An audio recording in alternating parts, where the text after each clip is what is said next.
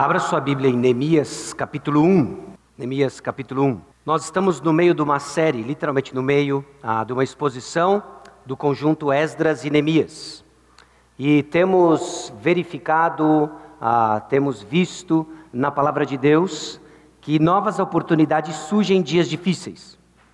No livro de Esdras, capítulos 1 e 2, nós vimos que em dias difíceis, nossa esperança é construída com base na fidelidade de Deus. Deus é fiel, por isso nossa esperança ela é viva, ela é real. Esdras capítulo 3, nós vimos que em dias difíceis, nossa fé em Jesus ela é traduzida numa adoração obediente. Deus nos dá a sua palavra, não só o conteúdo correto, como também nos educa na reação correta, a nossa expressão de fé. Se vamos ser fiéis ao Senhor em resposta ao que Cristo Jesus fez por nós, vai ser visto numa adoração obediente.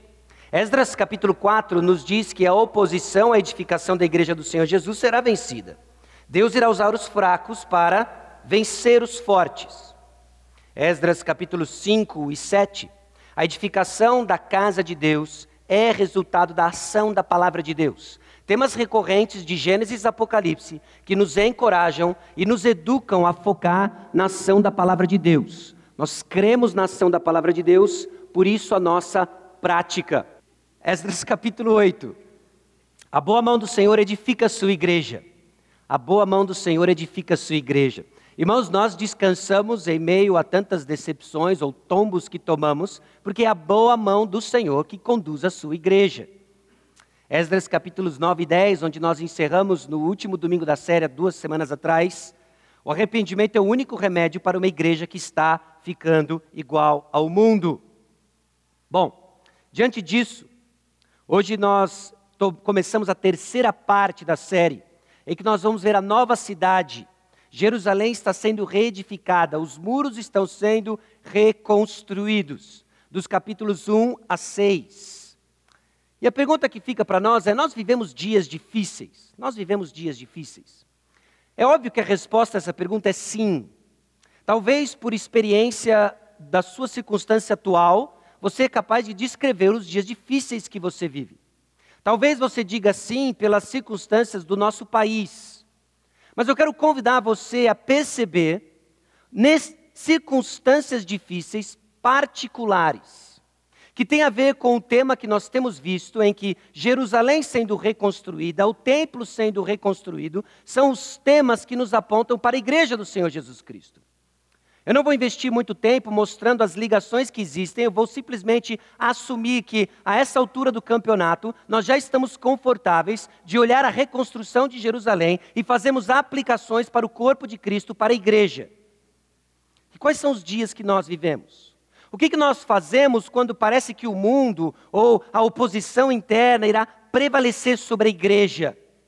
Quando nós olhamos a igreja, o seu contexto maior, e vemos que há uma grande confusão, inclusive na identidade sobre quem é evangélico, quem de fato crê no evangelho. O que, que nós fazemos quando parece que nós estamos perdendo? Parece que nós estamos sendo sufocados e a igreja triunfante do Senhor Jesus Cristo mais parece uma igreja mirrada.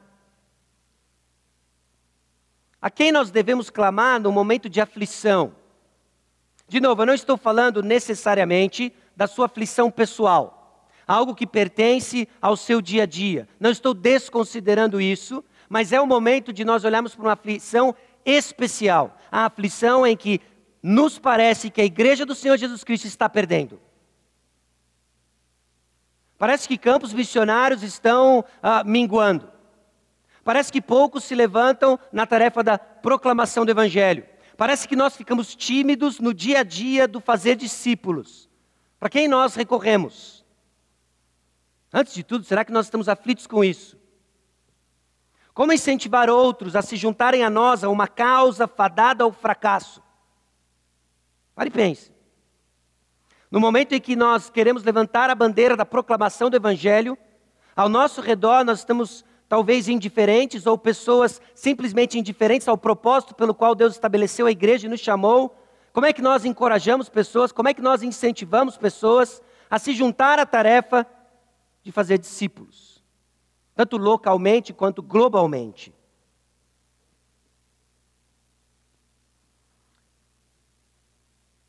Servimos a Deus para que Ele lute nossas causas ou estamos alinhados com a causa de Deus? Irmãos, tem uma diferença entre cremos no Evangelho como ele está descrito de Gênesis a Apocalipse, ou usarmos o Evangelho para as nossas causas pessoais.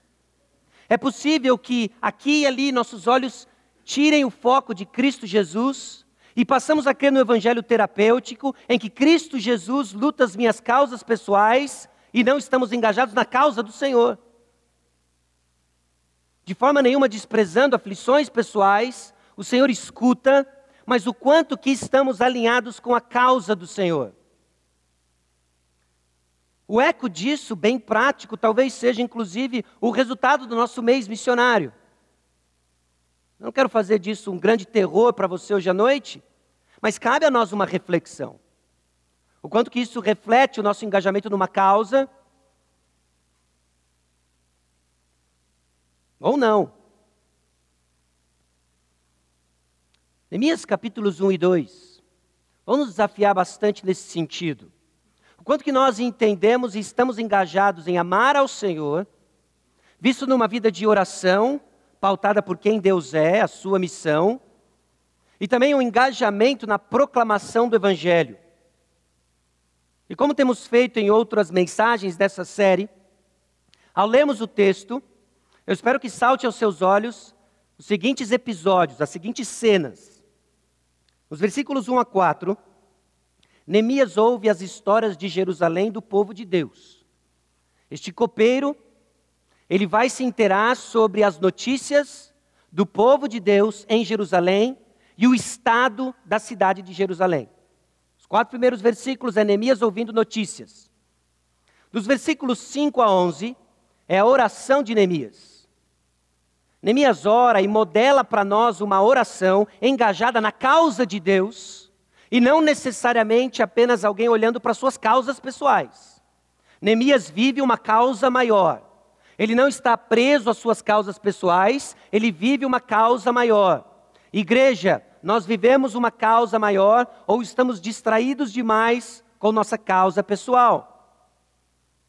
Neemias, diante do rei, nos quatro primeiros versículos do capítulo 2, em suas circunstâncias, na providência de Deus, o rei toma uma decisão favorável a Neemias, nos versículos 5 a 8. Oposição se levanta. Oposição é um tema comum em Esdras e Neemias.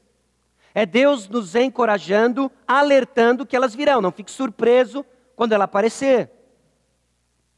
Neemias anda ao redor dos muros. Okay? Preste atenção o que Neemias faz ao andar ao redor dos muros de Jerusalém, na tarefa da reconstrução dos muros. O povo é favorável ao desafio de Neemias e a reação, de novo, dos opositores. Então, essas são as cenas, os grandes blocos da leitura que nós estamos prestes a fazer do texto bíblico, Neemias capítulo 1. Acompanhe comigo. As palavras de Neemias, filho de Acalias, no mês de Quisleu, no ano vigésimo, estando eu na cidade, na cidadela de Suzã, veio Anani, um de meus irmãos, com alguns de Judá. Então lhes perguntei pelos judeus que escaparam e que não foram levados para o exílio e a cerca de Jerusalém. Disseram-me: os restantes, que não foram levados para o exílio e se acham lá na província, estão em grande miséria e desprezo. Os muros de Jerusalém estão derribados e as suas portas queimadas. Tendo eu ouvido estas palavras, assentei-me e chorei, e lamentei por alguns dias. E estive jejuando e orando perante o Deus dos céus. E disse: ah, Senhor, Deus dos céus, Deus grande e temível, que guardas a aliança e a misericórdia para com aqueles que te amam e guardam os teus mandamentos. Estejam, pois, atentos os teus ouvidos e os teus olhos abertos, para acudires à oração do teu servo, que hoje faço a tua presença, dia e noite, pelos filhos de Israel, teus servos. E faço confissão pelos pecados dos filhos de Israel os quais temos cometido contra ti, pois eu e a casa de meu pai temos pecado. Temos procedido de todo corruptamente contra ti.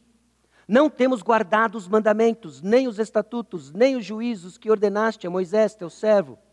Lembra-te da palavra que ordenaste a Moisés, teu servo, dizendo: Se transgredirdes, eu vos espalharei por entre os povos. Mas se vos converterdes a mim, e guardardes os meus mandamentos, e os cumprirdes, então, ainda que os vossos rejeitados estejam pelas extremidades do céu, de lá os ajuntarei e os trarei para o lugar que tenho escolhido para ali fazer habitar o meu nome. Estes ainda são teus servos e o teu povo que resgataste com teu grande poder e com tua mão poderosa. Ah, Senhor, estejam, pois, atentos os teus ouvidos à oração do teu servo e à dos teus servos que se agradam de temer o teu nome. Concede que seja bem-sucedido hoje o teu servo e dá-lhe mercê perante este homem. Nesse tempo, eu era copeiro do rei. No mês de Nisan, no ano vigésimo do rei Artaxerxes, uma vez posto o vinho diante dele, eu tomei para oferecer e lhe dei. Ora, eu nunca antes estivera triste diante dele. O rei me disse: Por que está triste o teu rosto, se não estás doente?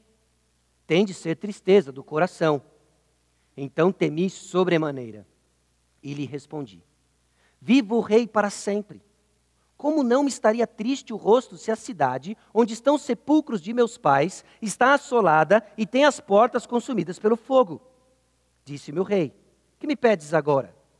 Então orei ao Deus dos céus e disse ao rei: se é do agrado do rei e se o teu servo acha mercê em tua presença, peço-te que me envies ajudar a cidade dos sepulcros de meus pais, para que eu a reedifique.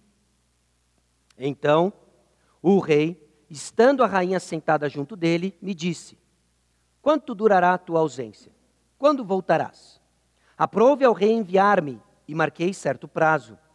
E ainda disse o rei: se ao rei parece bem, deem-se-me cartas para os governadores da do Eufrates, para que me permitam passar e entrar em Judá.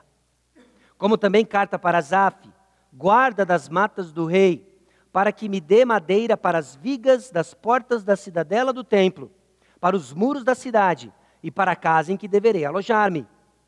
E o rei mas deu, porque a boa mão do meu Deus era comigo. Então fui aos governadores da além do Eufrates e lhes entreguei as cartas do rei. Ora, o rei tinha enviado comigo oficiais do exército e cavaleiros. Disto ficaram sabendo Sambalate, o Oronita, e Tobias, o servo Amonita. E muito lhes desagradou que alguém viesse a procurar o bem dos filhos de Israel. Cheguei a Jerusalém, onde estive três dias. Então, à noite, me levantei e uns poucos homens comigo não declarei a ninguém o que o meu Deus me pusera no coração para eu fazer em Jerusalém. Não havia comigo animal algum, senão que eu montava. De noite, saí pela porta do vale, para o lado da fonte do dragão e para a porta do monturo, e contemplei os muros de Jerusalém, que estavam assolados, cujas portas tinham sido consumidas pelo fogo. Passei à porta da fonte e ao açude do rei, mas não havia lugar por onde passasse o animal que eu montava. Subi à noite pelo ribeiro e contemplei ainda os muros. Voltei, entrei pela porta do vale e tornei para casa. Não sabia os magistrados aonde eu fora nem o que fazia, pois até aqui não havia eu declarado coisa alguma, nem aos judeus, nem aos sacerdotes, nem aos nobres, nem aos magistrados, nem aos mais que faziam a obra. Então lhes disse: Estais vendo a miséria em que estamos? Jerusalém assolada e as suas portas queimadas, Vinde, pois, reedifiquemos os muros de Jerusalém e deixemos de ser opróbrio. Eu lhes declarei como a boa mão do meu Deus estivera comigo e também as palavras que o rei me falara. Então disseram: Disponha-nos e edifiquemos. E fortaleceram as mãos para a boa obra. Porém, Sambalate, o Oronita, e Tobias, o servo Amonita, e Gesem, o Arábio, quando souberam, zombaram de nós e nos desprezaram, e disseram: Que é isso que fazeis? Quereis rebelar-vos contra o rei? Então lhes respondi: O Deus dos céus é quem nos dará bom êxito. Nós, seus servos, nos disporemos e reedificaremos. Vós, todavia, não tendes parte, nem direito, nem memorial em Jerusalém. Vamos orar. Senhor, Sua palavra foi lida ela nos aponta, oh Deus, a pessoa, a obra e os ensinamentos de Cristo Jesus. Nos aponta, Deus, para a tarefa de Cristo Jesus em edificar a sua igreja. Convictos, ó Deus, de que as portas do inferno não prevalecerão contra ela. Sabendo, ó Deus, em cima das promessas feitas por Cristo Jesus, a edificação, a purificação da igreja, a presença dele ao executarmos sua tarefa de fazer discípulos, é que oramos confiante de que o Senhor irá falar conosco. Mova, ó Deus, a tua igreja, mais perto, ó Deus, do teu coração, da tua missão. Em gratidão, ó Deus, por aquilo que Cristo fez em nosso favor. E assim vamos desfrutar, ó Deus, da vida abundante, prometida por Cristo Jesus.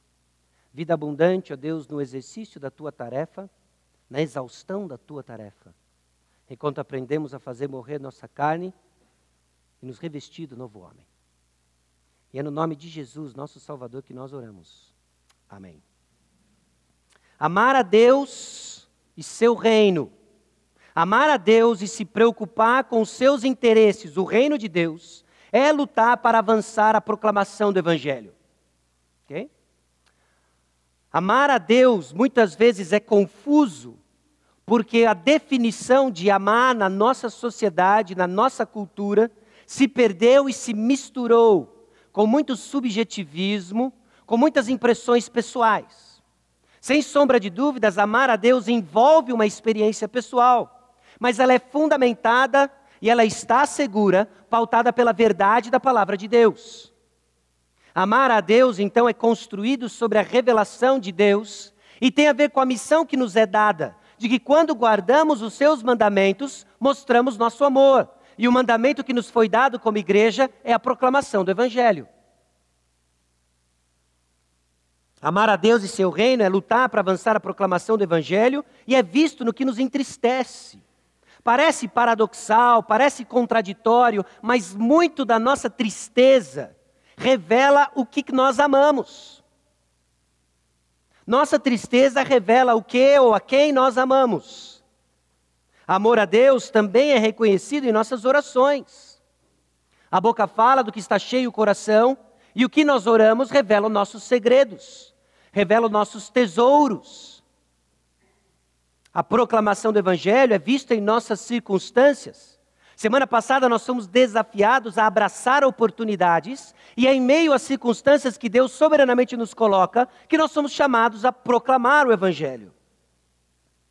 Proclamação do Evangelho é executada com prudência e disposição. Nós somos constantemente desafiados e somos chamados a pensar e repensar. Se nossa fé muito mais é imprudência do que fé, se somos otimistas versus fé, se temos disposição ou somos letárgicos, descansando na soberania de Deus. E o texto hoje nos desafia a uma prudência e a disposição de proclamar o Evangelho. Neemias mostra o seu amor ao Senhor nas suas inclinações para a missão de Deus, e quando ele arregaça as mangas e põe mãos à obra, ele mostra que a proclamação do Evangelho, essa tarefa da reconstrução da cidade, no nosso caso, edificação da igreja, proclamação do Evangelho, acontece nas suas circunstâncias e com prudência e disposição. Irmãos, o amor a Deus é visto no que nos entristece. O autor do livro de Neemias é Neemias. É quase como se nós tivéssemos acesso agora ao diário de Neemias. Neemias registra o que ele experimenta, Neemias registra o que ele entristece, Neemias registra as suas as suas atividades, o seu desafio. E o que nós vamos ver a partir de agora na nossa série é, os diário, é o diário de Neemias. A data é o vigésimo ano, vigésimo ano do reinado de Ataxerxes I, aproximadamente 445 a.C. Ataxerxes I não é a primeira vez que ele aparece como personagem da nossa história. Lembre-se que Esdras e Neemias eles fazem uma certa confusão cronológica para nós, leitores modernos, mas quando nós juntamos as peças, nós começamos a ver como essa história é entrelaçada. Esdras capítulo 7, versículo 7, nos fala de algo que acontece no sétimo ano de Artaxerxes, primeiro. Ou seja, isso acontece 13 anos depois da chegada de Esdras do exílio. 13 anos depois que Esdras já está em Jerusalém, engajado nas tarefas que nós já vimos na nossa série, acontece Neemias capítulo 1 em diante. O lugar é Suzã, atual Irã. Provavelmente no palácio de inverno dos reis. No momento de inverno, ele iria para Suzã e no seu palácio ele passava o inverno, e é nessas circunstâncias então que Neemias começa sua história. Bem provável então que a aflição e o relato do versículo 3 descreve o que nós já vimos em Esdras capítulo 4, versículos 6 a 23. Volte rapidamente para Esdras capítulo 4, versículos 6 a 23. Nós não vamos ler tudo, mas eu quero chamar a sua atenção para a carta ah, que chegou nos dias de Artaxerxes. Versículo 7, para ser mais preciso. Nos dias de Artaxerxes, rei da Pérsia, Bislão, Mitredate, Tabeel e os outros seus companheiros lhe escreveram a carta, e estava escrita em caracteres aramaicos e na língua siríaca. Esses camaradas então fazem um relato do que estava acontecendo, um relato da reconstrução da casa de Deus, de Jerusalém, e o resultado é no versículo 21. As palavras de Artaxerxes: Agora, pois, dai ordem, a fim de que aqueles homens parem o trabalho e não se edifique aquela cidade, a não ser com autorização minha.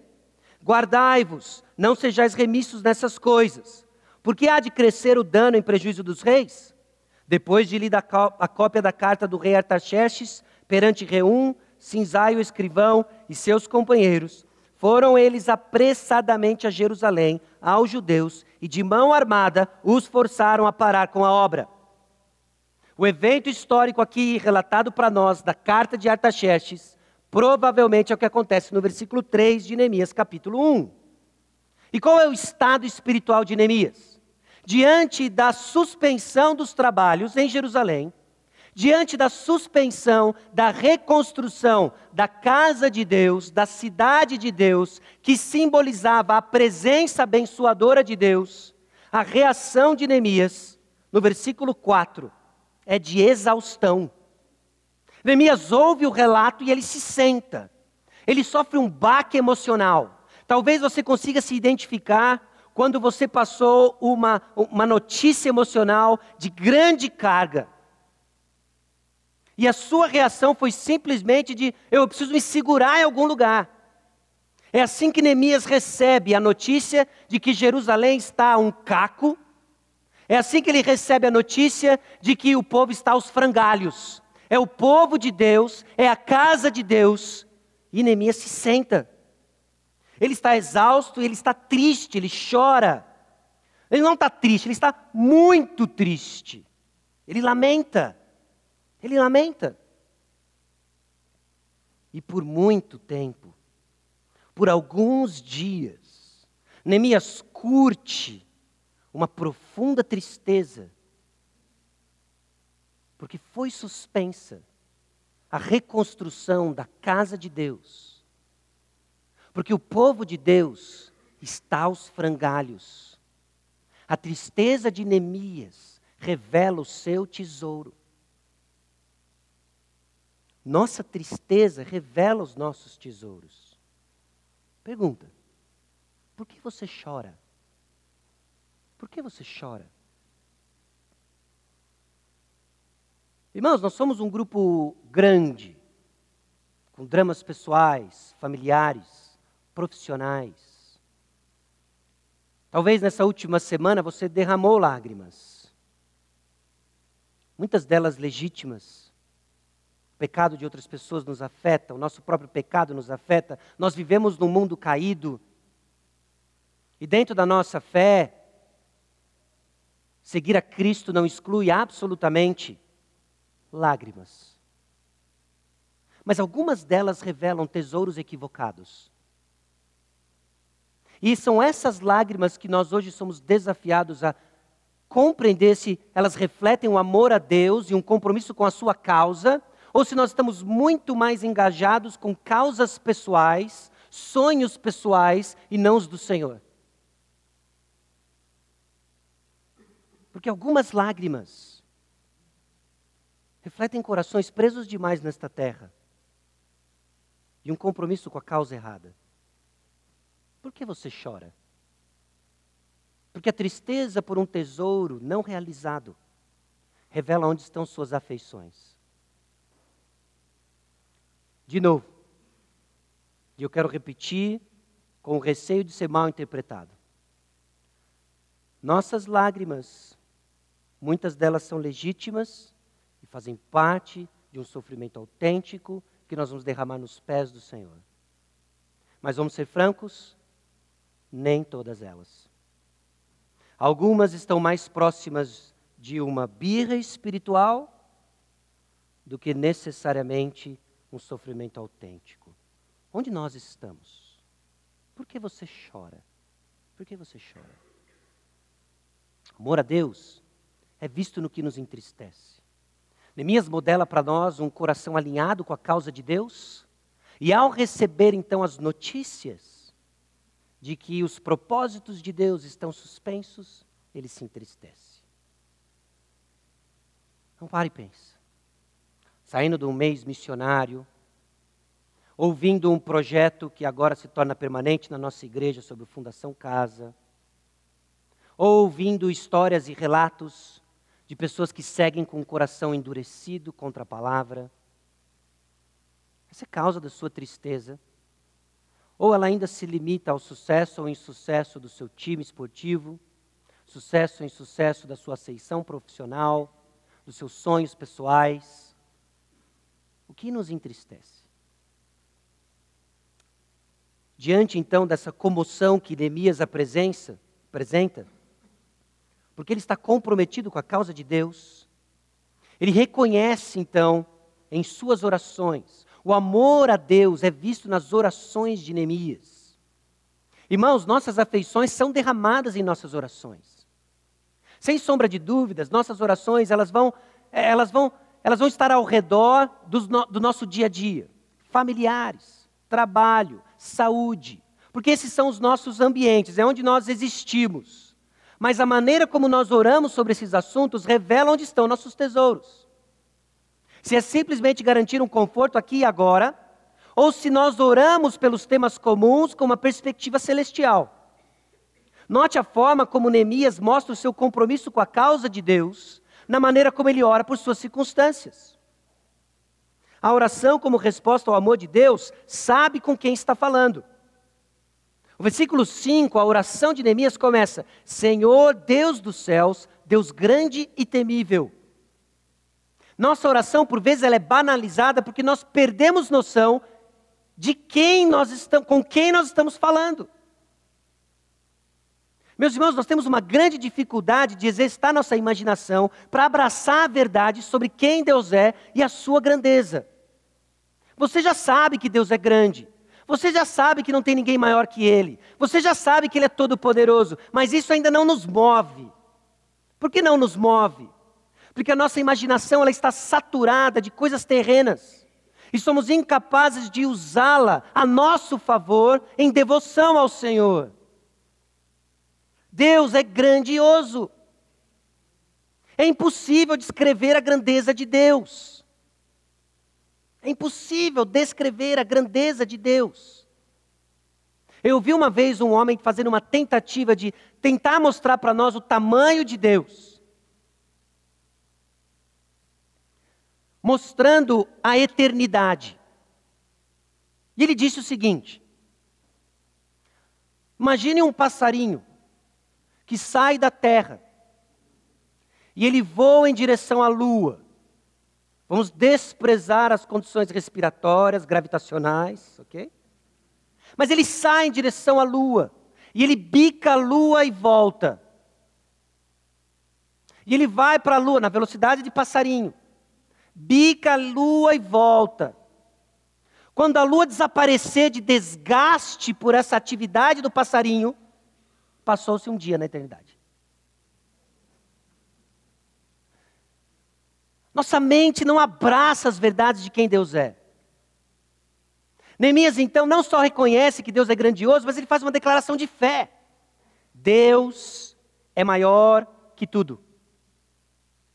Talvez é no momento de drama pessoal, com lágrimas que mais refletem tesouros da terra do que os celestiais, que nós precisamos declarar quão grande Deus é. E colocar em perspectiva nosso sofrimento e enxergarmos que nós estamos chorando pela causa equivocada. De que talvez nós estamos investindo na causa errada.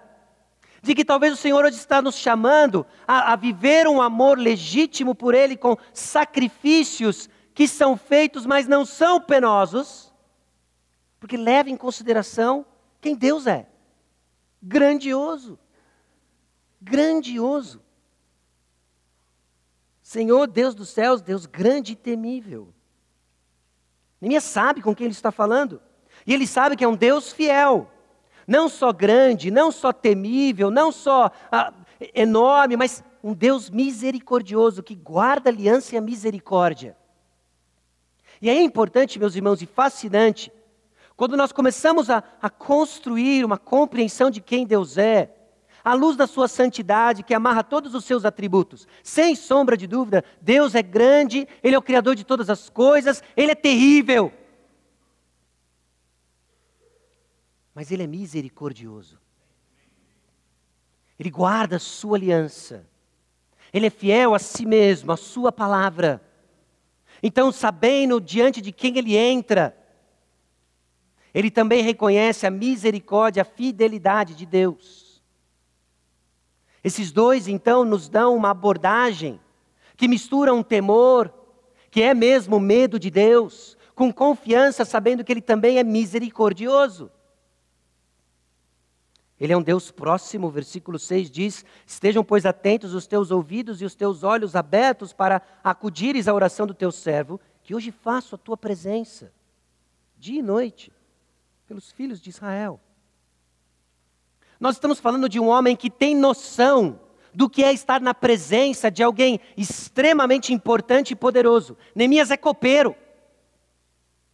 Neemias é copeiro de um rei que, num simples levantar de um cetro ou abaixar do cetro, pode pôr fim a uma raça inteira, a uma etnia inteira. Ele sabe disso. Ele sabe o que é chegar diante de um Deus terrível, grandioso, mas misericordioso e com confiança. Pare e pense o impacto que isso vai ter em como Deus vai usar esse homem para interagir com Artaxerxes. Quem é Artaxerxes? Quem é Artaxerxes? Põe em perspectiva Artaxerxes, Deus. Artaxerxes, se vai. E quem fica? Deus essa adoração pessoal de Neemias, essa compreensão pessoal de Neemias, vai determinar quem ele é e o que ele faz, inclusive no ministério ao qual ele é chamado. Irmãos, o caráter de Deus é a base necessária para a nossa oração. Nós definhamos numa vida de oração porque, na verdade, o que nos carece é compreensão de quem Deus é. Senhor, ensina-nos a orar. Na verdade, é um pedido igual a Senhor, quem o Senhor é? Quem o Senhor é? Você crê no Deus grandioso, no Deus grande, no Deus que faz grandes coisas? Ao mesmo tempo, no Deus misericordioso e a sua misericórdia, no nosso contexto, no nosso momento, vista na pessoa do Senhor Jesus Cristo, nosso mediador que garante acesso a Deus. Esse Deus grandioso abriu acesso por meio de Cristo Jesus, nosso Salvador. Nós temos acesso ao Deus Pai. Você tem perguntas? Você tem acesso ao Deus Pai por meio de Cristo Jesus. Neemias reconhece esse acesso. Um Deus tão grande, ele ainda é condescendente, não de uma forma pejorativa, mas ele é próximo a nós. Ele ouve. Nossa oração, por vezes, reflete nossa compreensão de quem Deus é. Um termômetro preciso. A oração, como resposta ao amor de Deus, é ciente do pecado em que se encontra. Depois de reconhecer quem Deus é, Neemias faz uma confissão dos pecados dos filhos de Israel. Ele se inclui nisso, não se trata de uma acusação, mas uma identificação com o povo.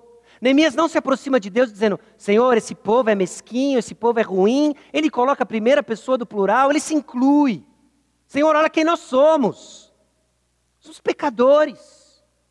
Nós temos pecado contra ti. Não é um reconhecimento de que ninguém é perfeito. O reconhecimento de pecado está ligado ao reconhecimento de quem é o ofendido. Por vezes nós tratamos pecado como, ah, a carne é fraca, ninguém é perfeito. Não há uma percepção clara da seriedade do nosso pecado. Por quê? Mais um sinal de uma compreensão equivocada de quem Deus é. De quem Deus é.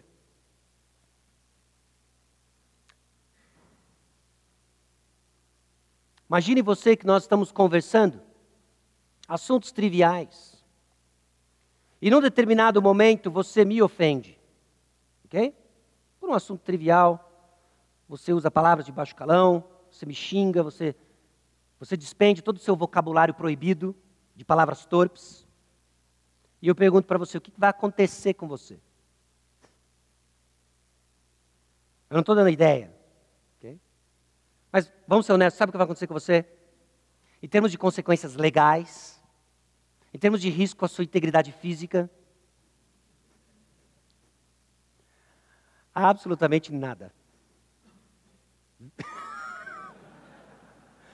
Vida que segue, vida que segue, ok? Ah, eu não tenho autoridade, eu não tenho poder para fazer absolutamente contra você, e até esse determinado momento eu não tenho intenção também de fazer absolutamente nada contra você.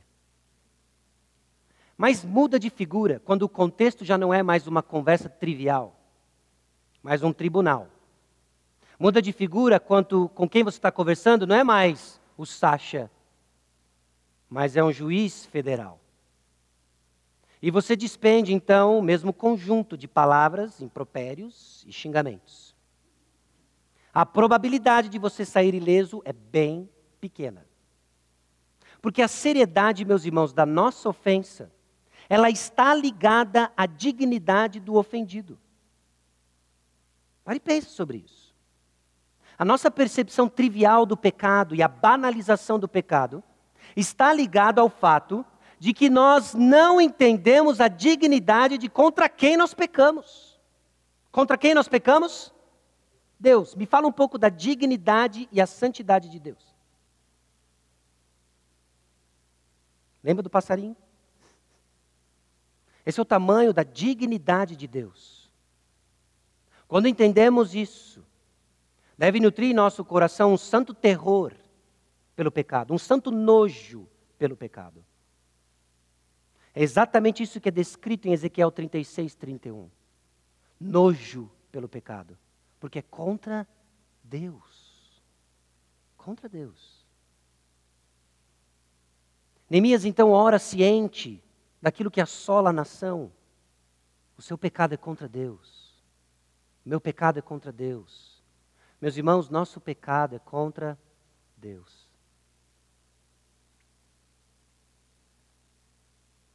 Neemias conhece então as promessas as quais reivindica. Feita essa confissão em que ele se inclui naqueles pecados contra Deus, ciente da santidade de Deus, ele agora reivindica promessas. Porque ele conhece as promessas que Deus fez. Deuteronômio capítulo 30, versículos 1 a 10, é aludido aqui pelas palavras de Neemias nos versículos 7 e 8.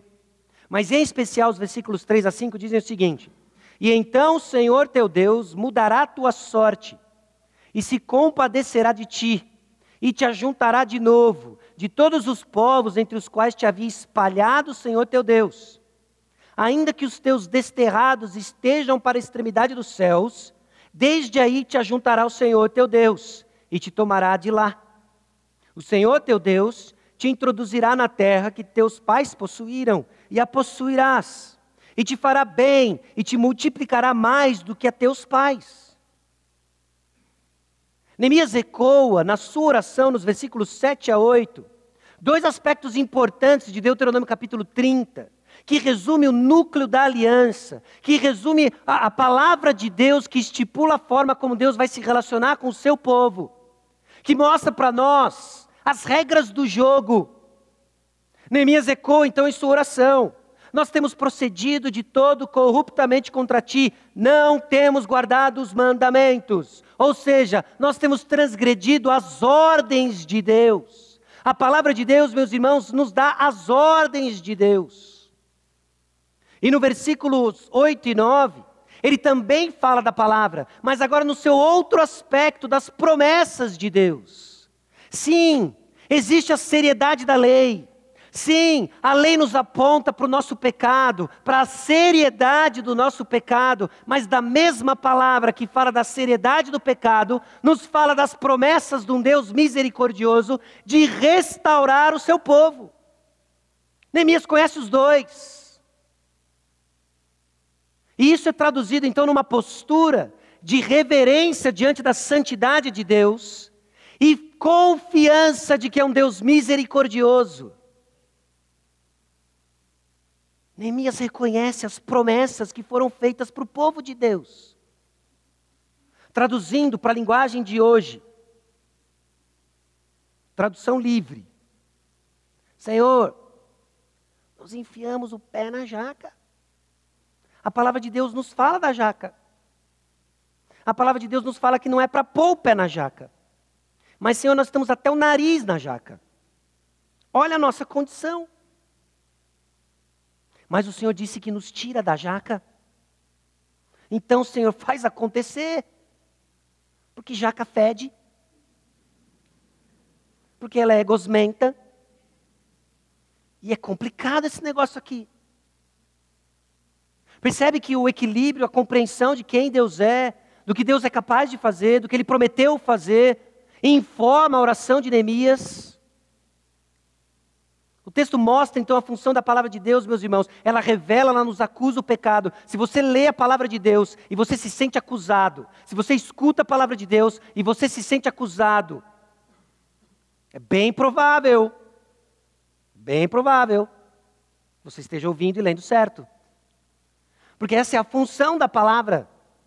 Mas a palavra também consola com a sua graça. Ela aponta o problema e nos direciona para a solução em Cristo Jesus. A palavra de Deus expõe nossas motivações. A palavra de Deus nos traz a luz e na luz nós vemos nosso pecado. Isso é desagradável, fede, é a jaca. Mas então vem a palavra de Deus a doce graça de Deus, que nos limpa, que nos purifica. Conhecer as promessas de Deus informa nossas orações, produz em nós maturidade e o temor do Senhor, que é o princípio da sabedoria. Ali tem uma jaca, não pisarei nela. Por quê? Porque Deus restaura. Eu já fui jaca. Hoje sou torta holandesa. Pensa. com café expresso. Pensa. Que combinação. As orações são baseadas nas promessas. E é uma grande confusão, meus irmãos, quando nós somos ignorantes das promessas que nos foram dadas. E um enorme problema. Porque nos frustra o não cumprimento de promessas que nunca foram feitas. E há o custo oportunidade de não reivindicar Acho que a gente fica meio tenso com essa palavra, mas não tem, outro, não tem outra forma de entendermos isso, de reivindicarmos as promessas que nos foram feitas. Do tipo, eu vou edificar a minha igreja. Do tipo, a minha palavra purifica. Do tipo, eu vou forjar em você o caráter de Cristo.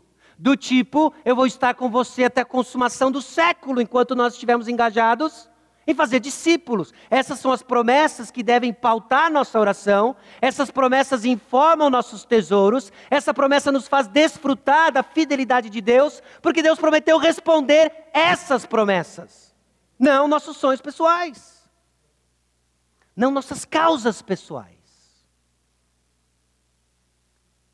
O que nós fazemos com as causas pessoais? Nós temos promessas para elas também. E quais são elas?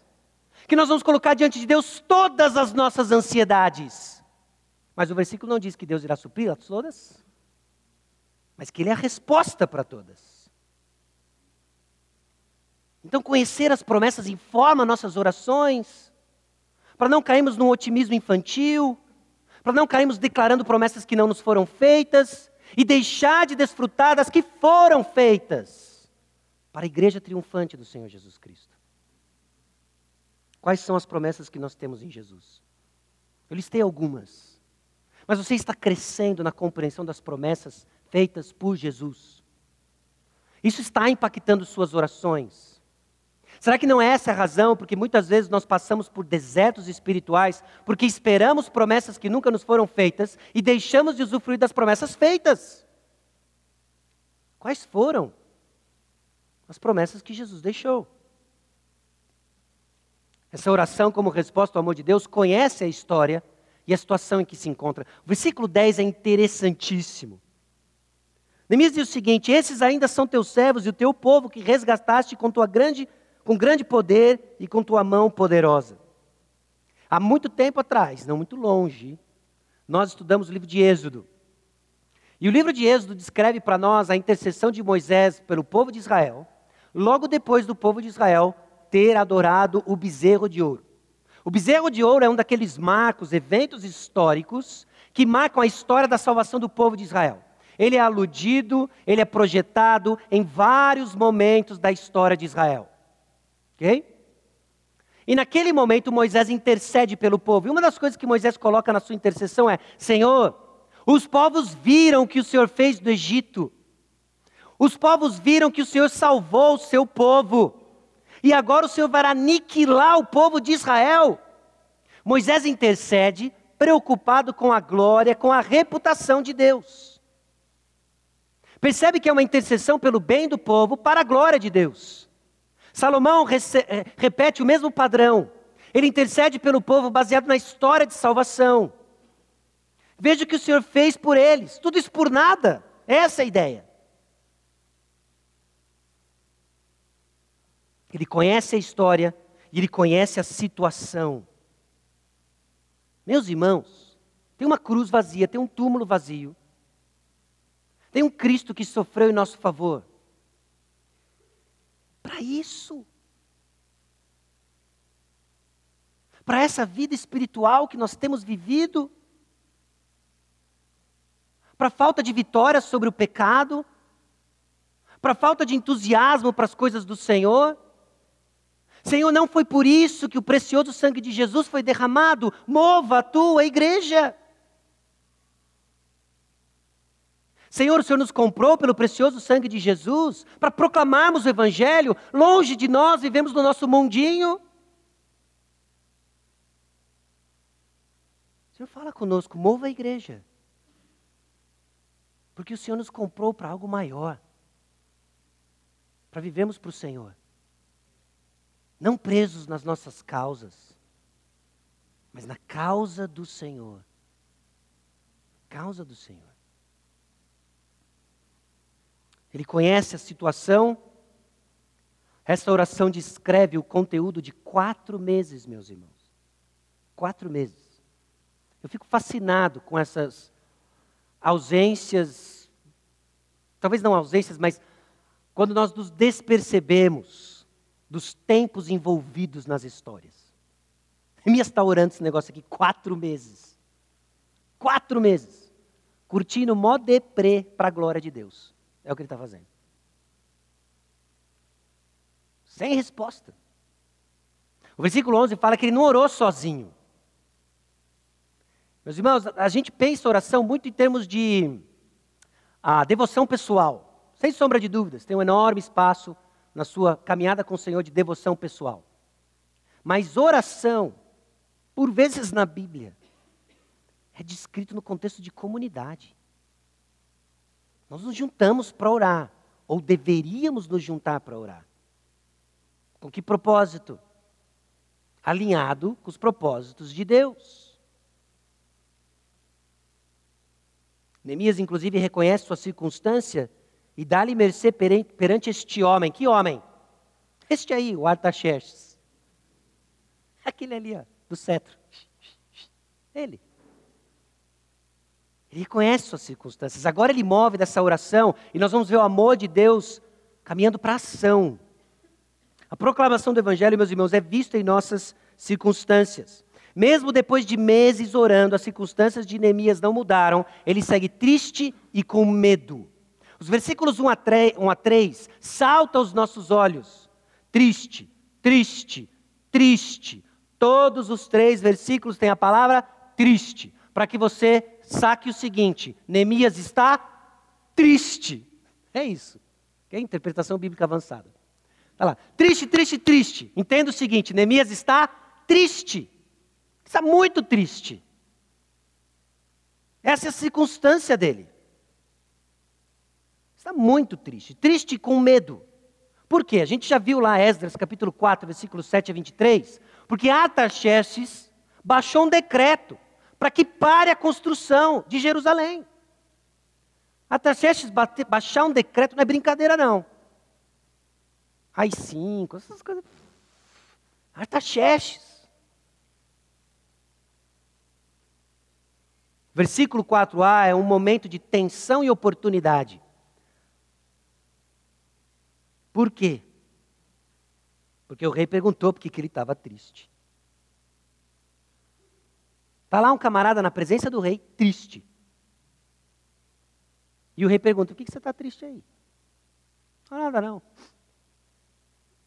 É que o Palmeiras, ele. Ele tinha uma chance. Agora. Agora eu não sei, eu não vi o final, mas. Não foi isso. Esse cara está orando quatro vezes alinhado com os propósitos de Deus. Então ele lança um zap oração. Porque a oração que nós vimos no capítulo 1 não é um zap oração. Mas a que nós vemos no versículo 4 é: Então orei ao Deus dos céus. Tem uma pergunta, em fração de segundos, zap oração, Senhor, dê sabedoria. Baseado em todo o papo que a gente está tendo nesses quatro meses, me dê sabedoria. Percebe que esse orar sem cessar, essa vida de oração que nós somos chamados, ela vai contemplar os dois. Ela contempla esses momentos em que nós vamos orar, do tipo Neemias 1, e vai ter orações do tipo Neemias 2,4. Senhor, cuida aí. O chefe chamou. Senhor, cuida aí. Eu não sei a resposta a essa pergunta. É construído numa vida de devoção. Uma vida de devoção. A rápida oração de Neemias, então, é o resultado desses meses de oração e mistura dependência e ousadia. Então orei ao Deus dos céus e disse ao rei: Depender do Senhor, não nos exclua então de passos ousados. E disse ao rei. E aí nós vemos nessa proclamação do Evangelho, nas circunstâncias em que o rei permite algo e a providência de Deus, escancarada no versículo 8, é a boa mão do Senhor, trabalhando com Neemias. E agora essa tristeza dos versículos 1 a 3, ela é contrastada com palavras que nos remetem à ideia do bom grado. Note o versículo 5. Se é do agrado do rei, acha mercê. Versículo 6. Aprove ao rei. Versículo 7 se ao rei parece bem. Essa tristeza agora é contrastada com esse bom grado, essa boa vontade do rei. Por quê? Vai e pense nisso. Nossos momentos de crise estão nas mãos do bom Deus. É a primeira reação nossa em momentos de crise. Perder a visão do bom Deus. Neemias aqui nos mostra que nessa crise, Jerusalém e a sua obra estão suspensas. E isso não está fora da boa mão de Deus. Nossa dificuldade, por sermos finitos, extremamente limitados, é que nós não enxergamos a grande figura que Deus está fazendo. Percebe o papel da nossa imaginação no processo? Imagine que o filho do homem desce das nuvens e esmaga a cabeça da serpente. Imagine que todo joelho se dobra e toda língua confessa que Jesus é Senhor. Imagine a Nova Jerusalém e nós desfrutando da bênção do Senhor. Imagine. E agora pense nos seus momentos de crise. Coloque na perspectiva da eternidade. De que nós não estamos perdidos no tempo e no espaço, mas nós vivemos no tempo e no espaço aguardando um futuro certo que Cristo Jesus vence no final.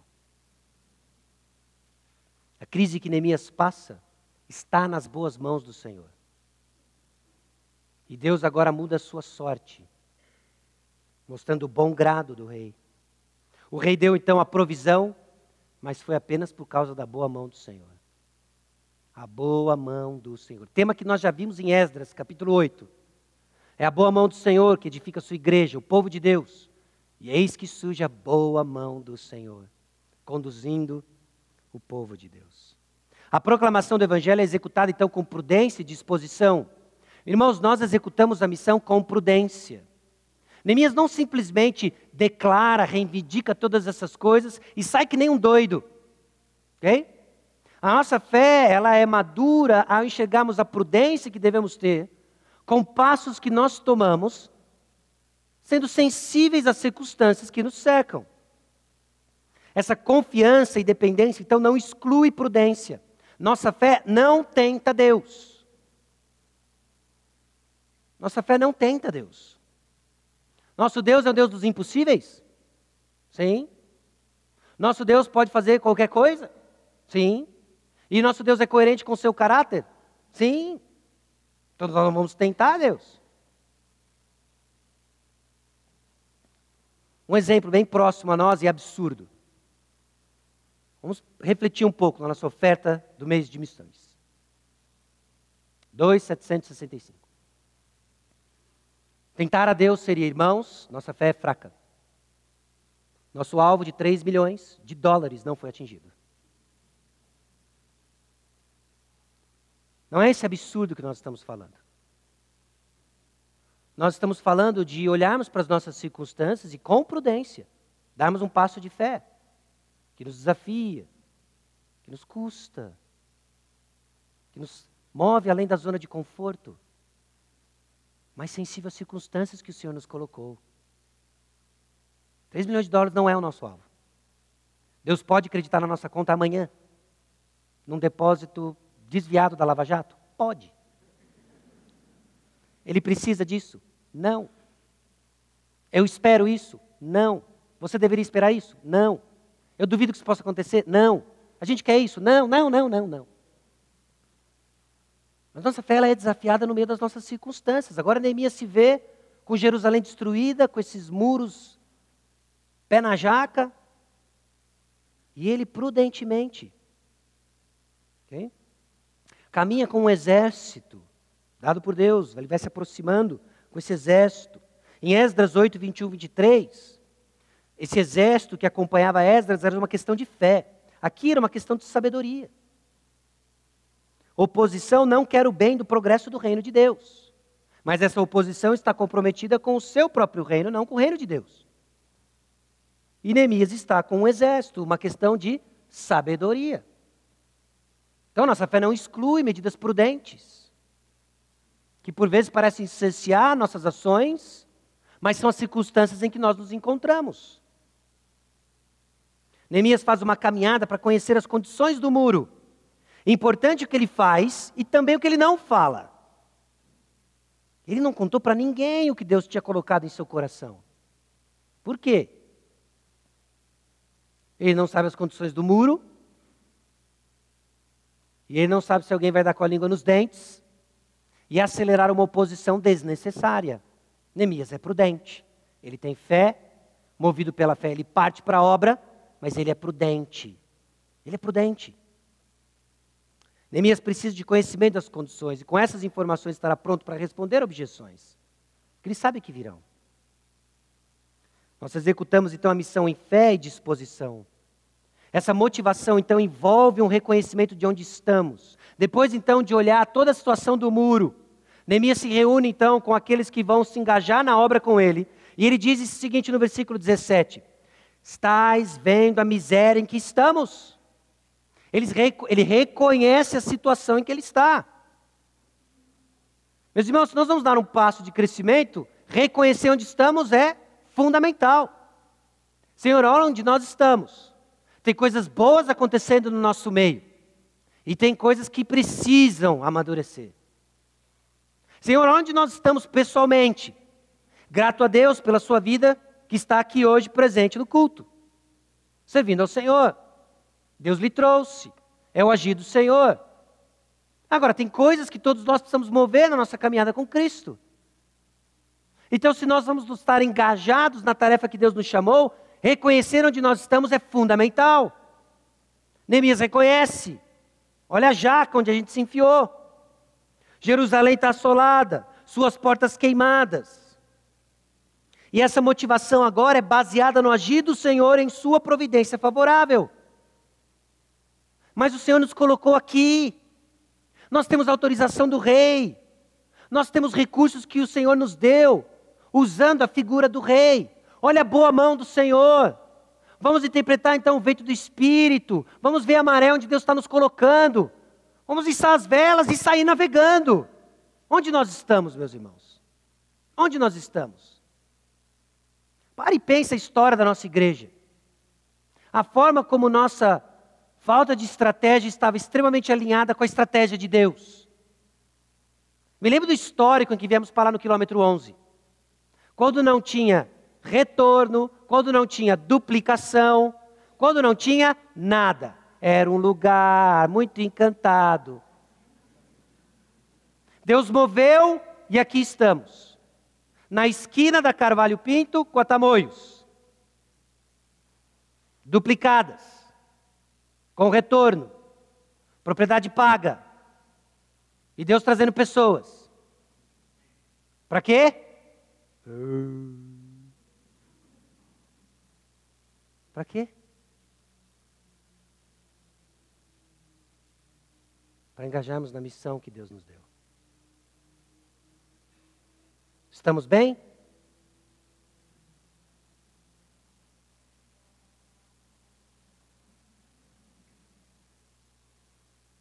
Reconhecemos a boa mão do Senhor, mas ainda tem chão pela frente.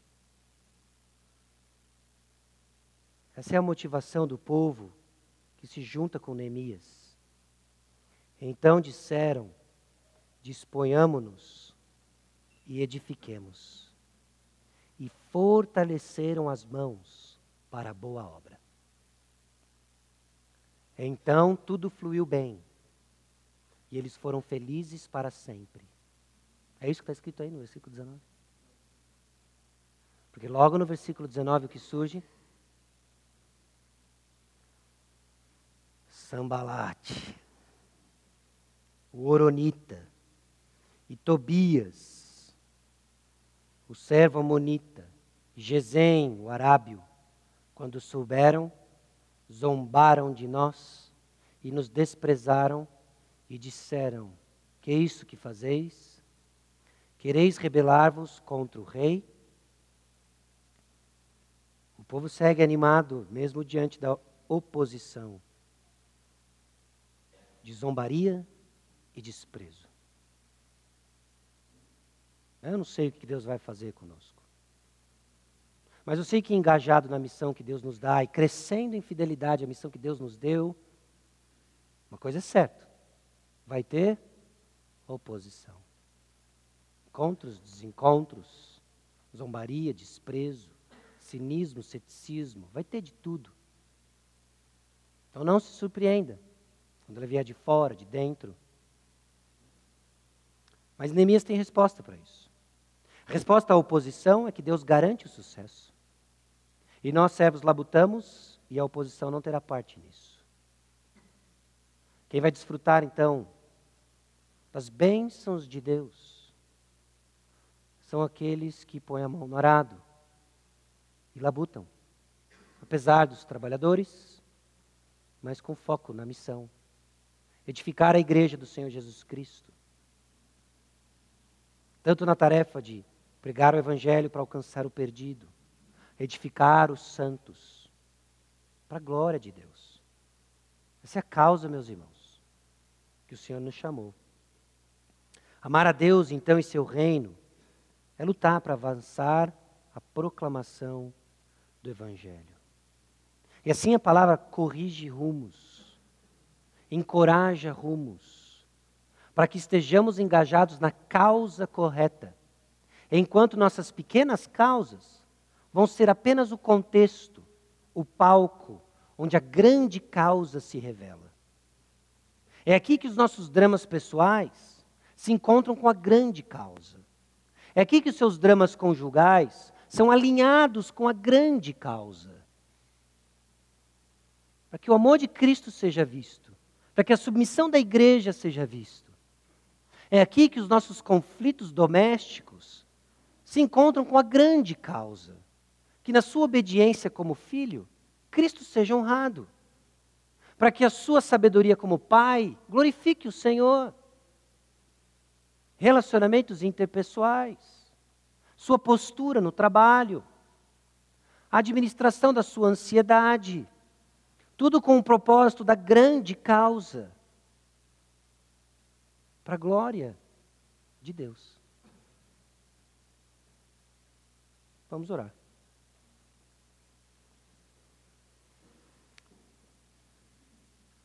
Senhor nosso Deus e Pai, aqui estamos, ó Deus, diante da tua palavra que nos encontra, Deus, com os olhos, por vezes desfocados, da grande causa. O desejo, ó Deus, para edificar nossos pequenos reinos, nosso mundo, nos tenta, ó Deus, a ansiedade, o desespero, a tristeza. Lágrimas, ó Deus, que revelam tesouros na terra, não nos céus mas que sejamos, ó Deus, reeducados a tesouros nos céus, cuja resposta vai ser vista numa vida em abundância, numa vida que vai mostrar o fruto do Espírito nos relacionamentos interpessoais, para a glória de Deus. Conduza-nos, ó Deus, nos teus planos. Reconhecemos, ó Deus, as promessas que nos foram dadas da edificação da igreja que isso nutre então nossa ousadia, a fazermos planos, ó Deus, coerentes com nossas circunstâncias onde o Senhor nos colocou, mas que não teme, ó Deus, a grandiosidade da tua graça manifesta por meio de nós. Para o nosso bem e para a tua glória. Abençoa, ó Deus, o ministério do pastor Edson, encerrando hoje, ó Deus, a conferência com os nossos irmãos lá no Piauí. Tragam em segurança. Abençoa, Deus, os propósitos da Igreja Batista El Shaddai. A liderança do pastor Marcelo, do pastor Wellington. Fortaleça esses irmãos, ó Deus, na condução da tua igreja em Floriano, Piauí. Encoraja, Deus, o coração do pastor Marcelo, retornando hoje para casa, ó Deus. Que ele encontre sua família em segurança, ele encontre, ó Deus, a igreja sendo edificada com a tua palavra Fortaleça o coração do pastor Billy, que ele permaneça fiel a Deus, a tua palavra. Em meio à oposição que tanto o Uruguai sofre, mas nunca maior do que o poder da tua palavra. Pedimos a Deus pelas demais igrejas aqui de São José dos Campos, que pregam fielmente a tua palavra. Proteja-os, guarda a liderança, ó Deus para que o seu evangelho não seja envergonhado na igreja de São José dos Campos. Corrija, ó Deus, aquelas igrejas que já estão pregando um falso evangelho, enganando a muitos, prometendo o que Cristo nunca disse, usando mal o nome de Deus. Tem misericórdia, ó Deus, da nossa cidade, da nossa região. E levante homens, ó Deus, que vão proclamar a tua palavra com fidelidade. Levante, ó Deus, homens e mulheres dispostos a pagar o preço para o progresso do Evangelho. Aqui estamos, aqui estão nossos filhos. Use-os, ó Deus, use-nos para a glória do Senhor, porque isso é o melhor que pode acontecer. E é no nome precioso de Jesus que nós oramos. Amém.